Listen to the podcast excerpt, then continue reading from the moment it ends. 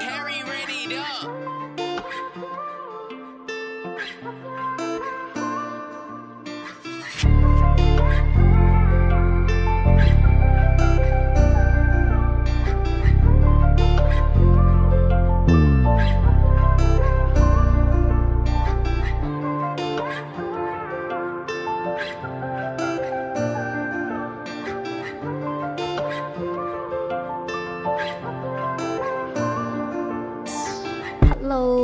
welcome back to Yoi Shenhua Ruji. This is Yoi speaking. And for those who are new to this podcast, I just wanted to let you guys know that this podcast is mainly talk about the day, uh, things that happens in my life and my opinion towards something. So let's get started.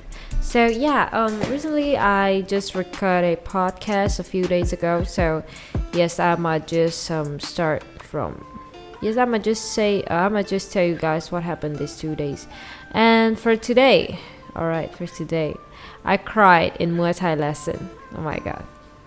You know why? Okay, because all right, because um, I'm holding the pad, and my partner, um, they are tell uh, they are been told that they have to do the side kick, side kick for uh 50 50 time in the left uh, left leg and then 50 time in the right leg and then also all right when i'm holding the pad my coach said that if he can join to um to to kick and then i said of course yes and then he's been really like he's he's um like he's using a lot of 很大力 how do you say how do you say 很大力 hold on yeah he's just so strong all right and then and then every time he kick and then i would definitely like back off definitely back off. It forced me to back off and then i accidentally hit my hit my teeth and then i blood i bleed. But all, uh, all of this kind of thing it is okay for me because you know like it is okay. It doesn't pain at all. But what i what the reason that i cry is because i feel like i'm so weak because after that after i bleed and then my coach was like are you okay and then he was like you know what? Fine it's okay. Um you don't have to hold pad for me. I will ask other to hold pad for me. And i was instantly all right immediately i just feeling like i'm so weak that i can't even hold the pad for my coach. And then i was feeling like yo what am i doing in this like in this past past few months? Like what? I didn't i didn't improve it seems like so i just feel like i'm so weak and i just feel like i'm so useless and i started to feeling bad. I feel, started feeling sad and i cried a little bit. But nobody nobody uh, mentioned nobody saw it.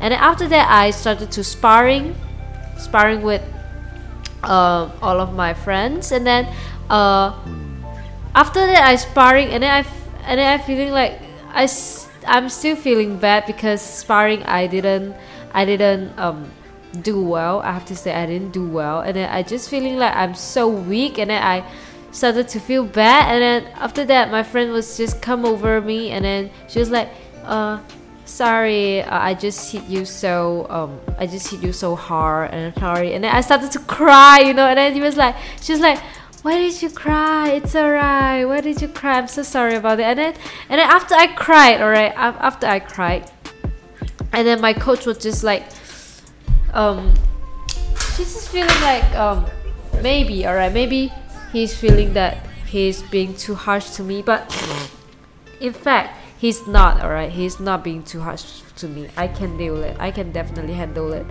And then after that we have to do sit up. And every time when we sit up uh, two person is going to uh, stay beside you and then um, hit your abs with with a pad all right we did this quite a lot of time all right and then um, and then uh, after I cried, right, they knew that I I cry, I'm sad, and then um they just be they just being uh, nice to me, and then they doesn't want to hit me so hard, and then I was just feeling like yo, alright, I was just feeling like yo, I cried, and then everybody has to like has to adjust, adjust adjust it for me just because I cried. Everybody has to has to um like oh has has to be like oh she cried and then I I shouldn't I I should have to um be nice to her or like something but I just feeling like no it is definitely not not you guys are definitely not the reason that I cry. It's I cry it's because I feeling like I'm so weak that I can't even do a lot of things. I'm not capable to do a lot of things. And I just feeling sad about this and then they are I just feeling guilty but no please don't feel guilty. I'm just feeling sad that I am weak. Yeah. This is just make me feeling so bad. I just feel so bad because I went to Muay Thai lesson a lot of time and then I still can't the pad from my coach and then this make me feel sad about this make me really feeling sad. I really feel sad. And then yeah, and then after that, um, yesterday I went to eat Chinese hot pot and then it was good. And then I didn't went to Muay Thai lesson and then I um, go to collect all of the the cake because you know I don't know if you guys know that I always wanted to have a birthday cake with a like a salted flavor. Maybe I brought one piece of cake from this bakery and then one piece of cake from that bakery. That kind of that kind of stuff. All right, and I just feeling like it, and then I ate it, and then um I I went to collect it, but the problem is that um I didn't I didn't um, I didn't manage to uh, make it a circle because um, there's a different kinds of size. It is bad, alright. But you know, maybe next next year I won't do this kind of shit again. Probably. I mean, like probably. yeah, and then uh, but overall it was good. Um, and then it tastes good as well. So I love it. And then yeah, and then uh, what's next? Yeah, that's just it. And then um, yeah, I guess I got I got nothing to say anymore that is just it and then um and then today I went to record my grade 6 piano exam again like this is I, I don't remember uh, I don't remember how many times I recorded already but the teacher said that this time is the best like the best performance compared with others. So I hope that I can definitely um, finish it because I don't want to go to record again just so feeling so um, boring. I just sick of it. Yeah sick of it. And then um, yeah that's just it. And then um, what should i what else can i say? What else should i say? Um, i think that's just it.